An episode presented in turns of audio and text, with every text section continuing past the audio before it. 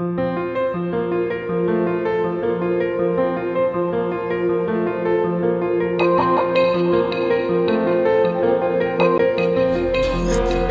willkommen zur zweiten Folge unseres Podcasts Kryptowährung und Digital Assets verstehen mit 21 Treasury. Ich bin Felix Hosse. Äh, ich bin der Head of Product bei 21 Treasury und ich freue mich unglaublich, heute äh, Maria Rossbander, Program Officer bei Siemensstadt Square und ähm, Experte mit langjähriger Blockchain-Erfahrung äh, begrüßen zu dürfen. Hi Felix, freut mich hier zu sein. Ähm, es ist, es ist schön, dass du da bist. Stell dich mal kurz vor, wo ist so dein, äh, was war so dein Werdegang, was ist so deine Expertise in Sachen Blockchain? Hm. Das ist eigentlich auch mal eine der ähm, spannendsten Fragen, weil keiner mhm. hat ja Blockchain studiert und irgendwie sind wir alle oder viele in dem Bereich gelandet. Ähm, genau. Also ich habe, ich bin BWLerin. Ich habe ähm, mhm. damals vor ein paar Jahren ähm, BWL studiert und ähm, bin dann in, bei der Siemens AG eingestiegen, habe dort verschiedene Positionen gehabt, aber alles in meinem Hintergrund mit Energie. Und dann irgendwann dachte ich, auch da würde ich gerne noch mal einen draufsetzen, insbesondere weil ich ähm, 2017 in das Thema Blockchain so langsam eingestiegen bin. Damals war es halt im Rahmen ähm, eines Innovationsprojekts, das ich erst begleitet habe und dann auch Teil davon geworden bin und ähm, habe halt festgestellt, dass das Lernen mir doch durchaus Spaß macht. Habe dann nochmal ein MBA nachgeholt. Ähm, Im Rahmen des MBAs habe ich eine Masterarbeit auch zum Thema Blockchain geschrieben, wo es insbesondere um die Geschäftsmodelle geht ähm, und was da viel ähm, Potenzial eben halt in dieser Technologie steckt. Und bin dann ähm, im Rahmen oder kurz nachdem ich mein MBA abgeschlossen habe, dann in meine neue Rolle geschlüpft ähm, als ähm, Program Officer der Siemensstadt Square, wo es tatsächlich darum geht, wie wollen wir diesen Stadtteil ähm, gestalten? Und da geht es natürlich auch darum, gegebenenfalls auch neue Technologien oder neue Geschäftsmodelle zu platzieren. Mhm. Wenn du von Stadtteil redest, ich glaube, das ist für viele Leute, die jetzt nicht in Berlin sind, ähm, noch nicht ganz äh, zugänglich. Worum geht es bei Siemensstadt Square? Ja, also bei Siemensstadt Square geht es letztlich darum, Siemensstadt ist bereits ein ähm, Stadtteil ähm, in Spandau, Berlin-Spandau. Ich bin tatsächlich dort auch groß geworden. Ähm, ich habe dort gelebt, ich bin dort zur Schule gegangen. Deswegen habe ich da natürlich mhm. eine ganz große Motivation, um jetzt mal auf deine Frage einzugehen, was wollen wir dort machen? Wir wollen einen Stadtteil entwickeln. Momentan ist es ein Industriestandort wo viele Siemens-Einheiten ähm, dort arbeiten. Es sind Industriearbeitsplätze, die wir natürlich auch planen, dort zu behalten, weil einfach viel aus der Stadt abwandert. Das ist tatsächlich eines unserer größten Ziele. Aber wir wollen natürlich auch Themen wie Nachhaltigkeit mit reinbringen. Wir wollen Wohnraum ja. schaffen. Wir wollen ähm, Inklusion, das ist ein Riesenthema äh, bei uns. Ähm, also mit Inklusion meinen wir natürlich mit ähm, Rollstuhlgerecht, aber eben halt auch ähm, gerade so was binär, also diese ganze Gender-Diskussion, Religion, Kulturen, alles wollen wir dort natürlich inkludieren. Und das ist eben halt ein, ein schönes Projekt und das eben halt ganzheitlich gesehen. Also tatsächlich eine Million Quadratmeter mehr für Berlin neu entwickeln. Und ähm, ja, und das ist eben halt die Inhalte dafür bin ich dann da. Ja, sehr cool. Klingt auf jeden Fall sehr spannend. Wie beschäftigst du dich derzeitig mit dem Thema Blockchain? Ja, ähm, äh, viele, also ganz, ganz vielseitig, um ehrlich zu sein. Manchmal habe ich das Gefühl, tagtäglich, ich mache eigentlich zu wenig, weil einfach unglaublich viel passiert. Manchmal das Gefühl, ja. eine Woche, man hat ja. sich mit Blockchain nicht beschäftigt, da ähm, kommt man nicht mehr rein in das Thema, weil einfach so viel passiert. Wenn ich dann aber jetzt mal reflektiere, insbesondere wenn du mir die Frage stellst, was mache ich? Das Erste, was ich mache, ich gucke, wo der Bitcoin-Kurs steht, jeden Morgen. Ich gucke wahrscheinlich zur Mittagszeit mhm. und spätestens bevor ich ins Bett gehe, gucke ich nochmal. Dann gucke ich immer, ähm, was so auf Twitter alles gerade ähm, von, sag jetzt mal, den Krypto-Maximalisten, insbesondere Bitcoin-Maximalisten gepostet wird. Dann habe ich selber investiert. Also ich bin in einige ähm, Kryptos eingestiegen um einfach am Ball zu bleiben, weil es hilft natürlich aus eigenem Interesse, um dann nur wieder Kurs bei Bitcoin, so gucke ich mir das auch bei anderen ähm, Kryptos an. Und ich versuche jetzt gerade, ähm, mich mit dem Thema DeFi auseinanderzusetzen. Mhm. Erst heute früh. Ich mache jetzt gerade so einen ähm, Kurs, wo ich Coding lerne mit Python, ähm, in der Hoffnung, dass ich mal selber eine Blockchain irgendwie codieren kann. Also ja. es, ähm, es ist herausfordernd, es macht Spaß, aber es ist auch äh, wow. Ähm, aber das ist halt so ein Thema, mit dem ich mich auch auseinandersetze, weil DeFi ist in aller Munde. Ähm, ja. Und da finde ich es halt unglaublich wichtig, das zumindest zu verstehen, was da eigentlich gerade passiert. Und ähm, da passiert einfach eine Menge. Und dann lese ich natürlich ganz viel. Ähm, ich unterstütze bei einem anderen Projekt, wo es um, um eine DAO geht.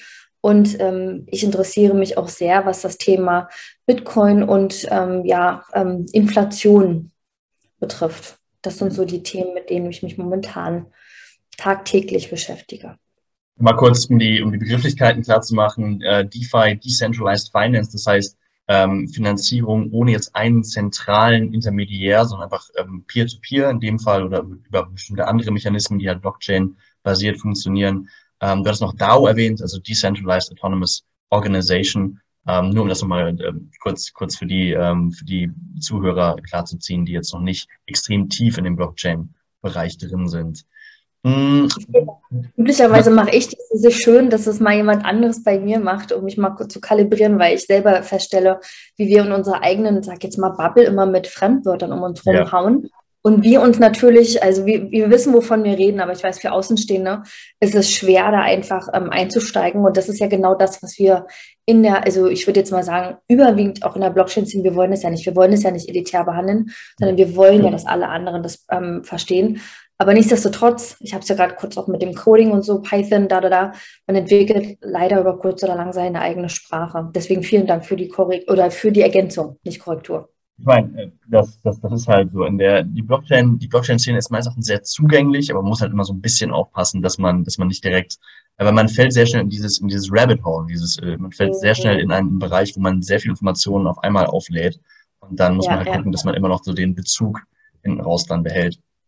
Genau. Ähm, wie ich das richtig verstanden habe, beschäftigst du dich halt einmal auf der privaten Seite mit, mit der Technologie und einmal auf der unternehmerischen Seite hast du dich auch dazu ähm, auseinandergesetzt. Wie können denn Unternehmen, jetzt mal im Kontrast zu Privatleuten, ähm, die Blockchain-Technologie nutzen? Kannst du uns mal einen Überblick geben? Oh, da gibt es ganz, ganz viele ähm, Möglichkeiten. Also zum einen ist es natürlich die Geschäftsmodellentwicklung. Äh, ich muss da jetzt mal ein bisschen ausholen, um das zu erklären, warum ich das eigentlich, ähm, worauf ich hinaus will. Ähm, und zwar, Blockchain ist in meiner, in meinem Verständnis, es ist eine Infrastrukturtechnologie. Also es ist genauso wie das Internet. Ähm, du kannst es überall anwenden, aber es macht nicht überall Sinn. Jetzt ist es natürlich beim Internet, gerade im Rahmen der Digitalisierung, stülpen wir das ja eigentlich über jeden Prozess und über jede Anwendung, aber auch selbst das hat seine 20, 30 Jahre gedauert. Ähm, bei Blockchain ist es exakt das Gleiche. Du kannst es überall anwenden, aber es macht eigentlich nur punktuell Sinn. Und das ist erstmal wichtig zu verstehen, auch als Unternehmen. Weil gerade am Anfang, als ich 2017 eingestiegen bin, ähm, mit meinem ersten Geschäftsmodellentwicklung, war das halt, dass ganz, ganz viele ähm, Blockchain einfach als Buzzword ähm, genommen haben. Ja. Und übrigens, ähm, falls es jetzt gerade das Hupen hinter, ich glaube, es ist eine Hochzeit gerade, also bitte davon nicht irritieren lassen, eher dafür, ähm, darüber freuen, dass jemand geheiratet hat.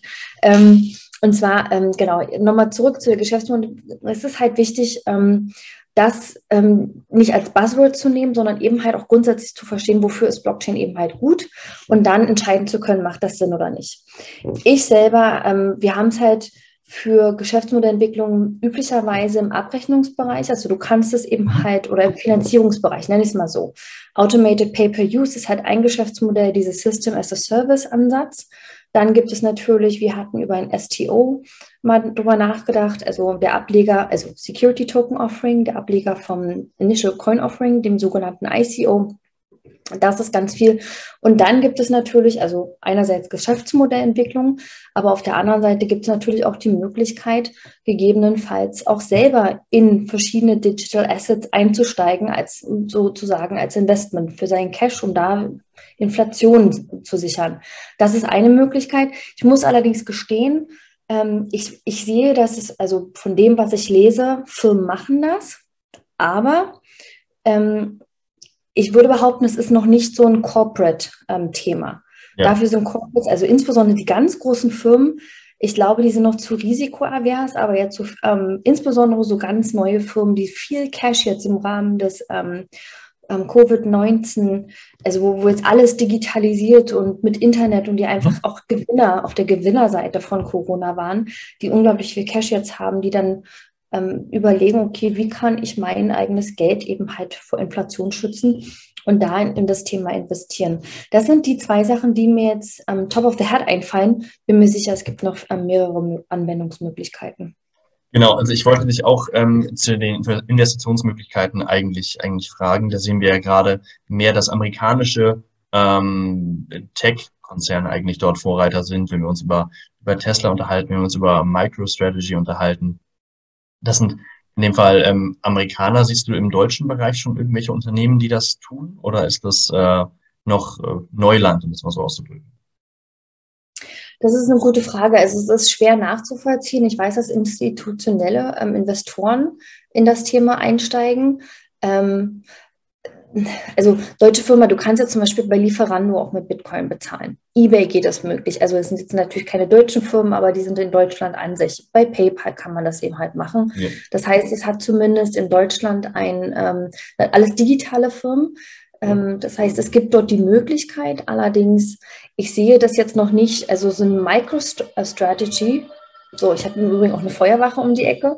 Die rückt jetzt leider aus. Ich, ich hoffe, das hört man nicht so laut.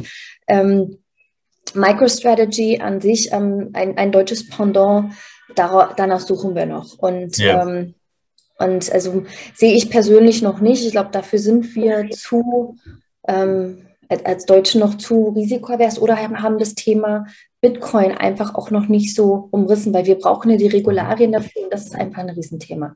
Und da sind, glaube ich, die Amerikaner ein bisschen mutiger, würde ich mal behaupten.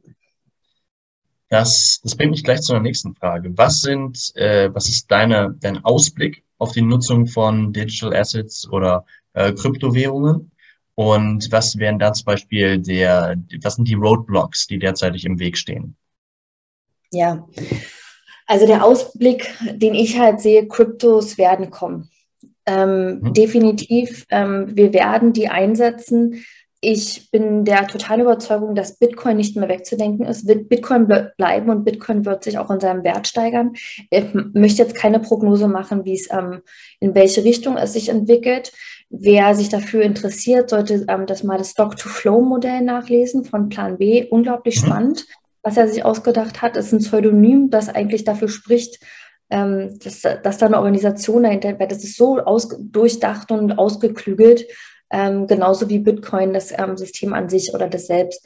Ähm, das zu dem einen. Dann gibt es natürlich andere, ich sage jetzt mal Kryptos, die angelagert sind an eigentliche Systeme. Da ist jetzt zum Beispiel Ethereum. Ether ist die mhm. Kryptowährung dazu. Ethereum an sich, das eigentlich die Plattform, diese Plattformentwicklung ist genial.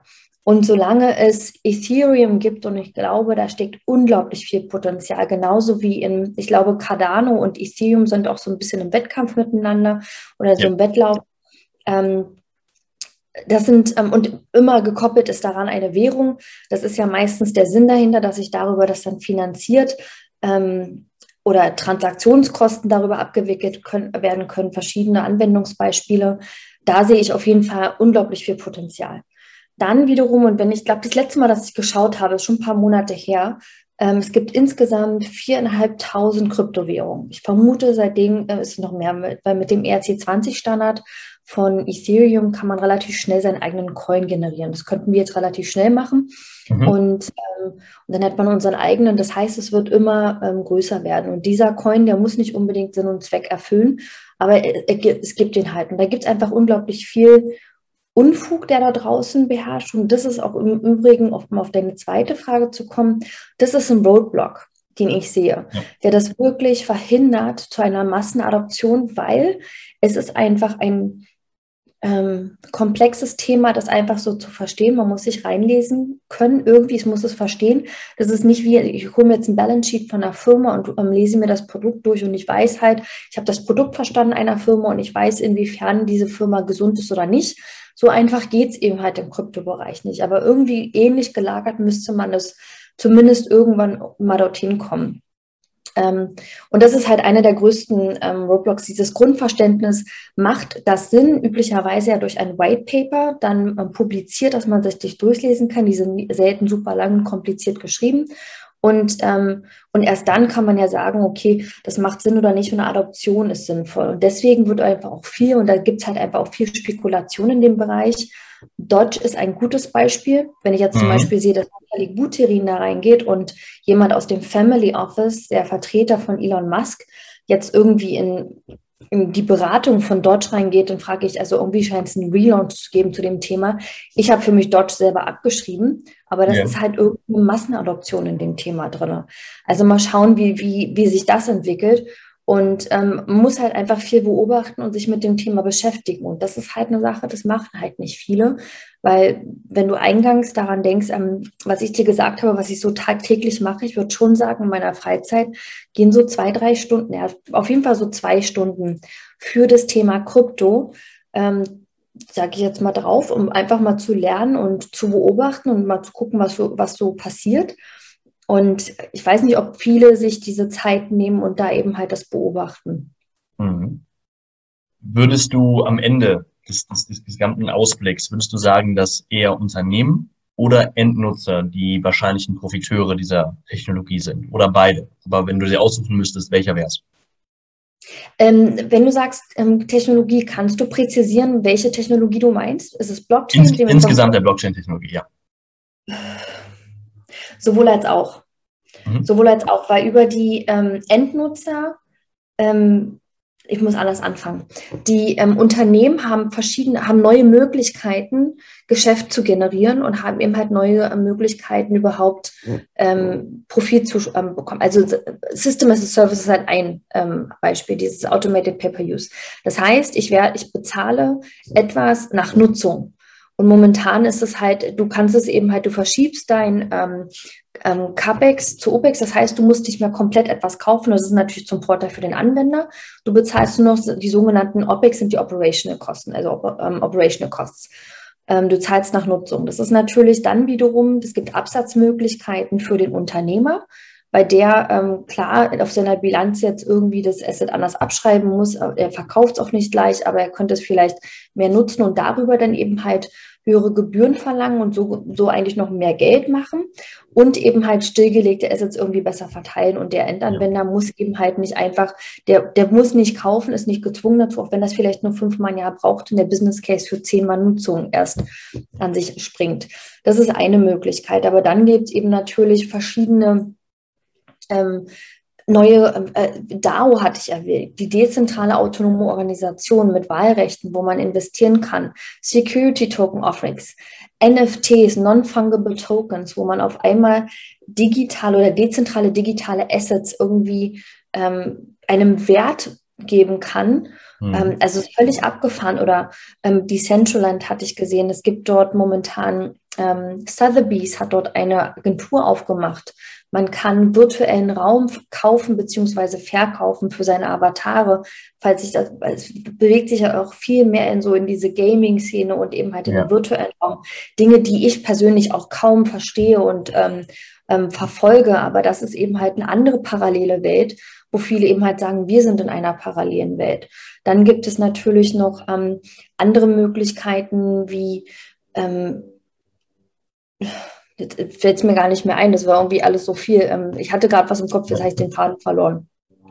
Ich meine, das ist viel. da, da, verlierst du halt manchmal den Faden. Ähm, welche, was sind gerade, ich meine, du hast gerade viele Projekte angesprochen. Was sind so die Projekte, die dich gerade am meisten faszinieren?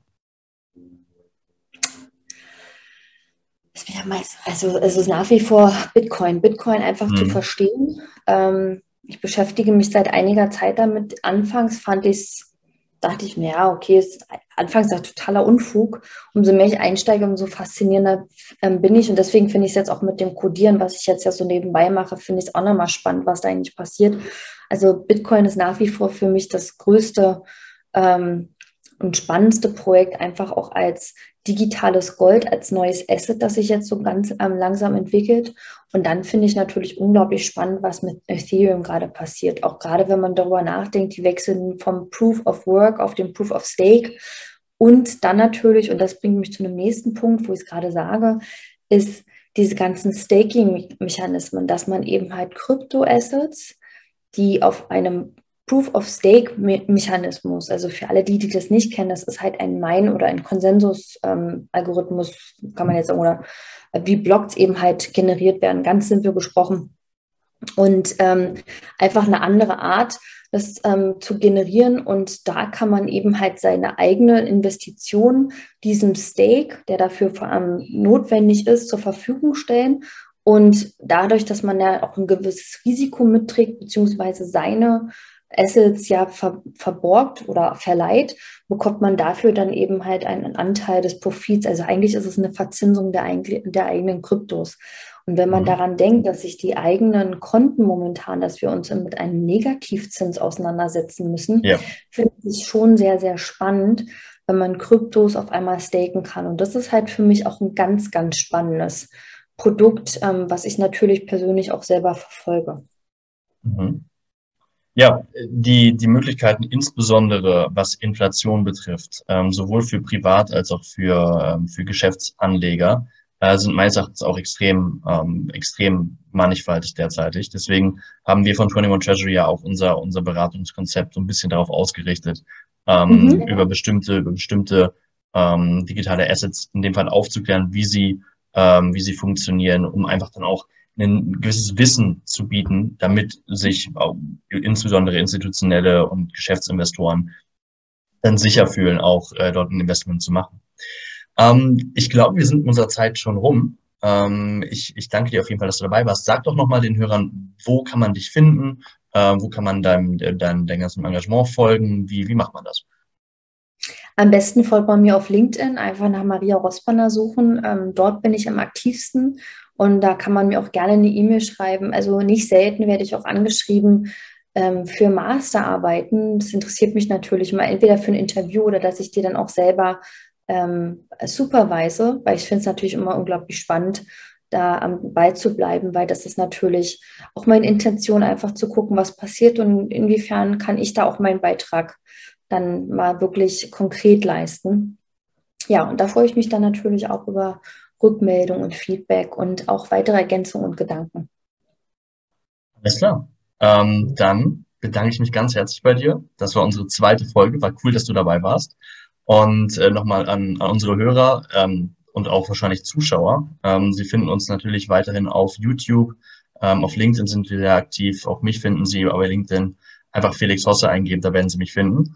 Und wir freuen uns auf das nächste Mal und äh, freuen uns auf jeden Fall darauf, Sie dabei zu haben. Danke, Felix.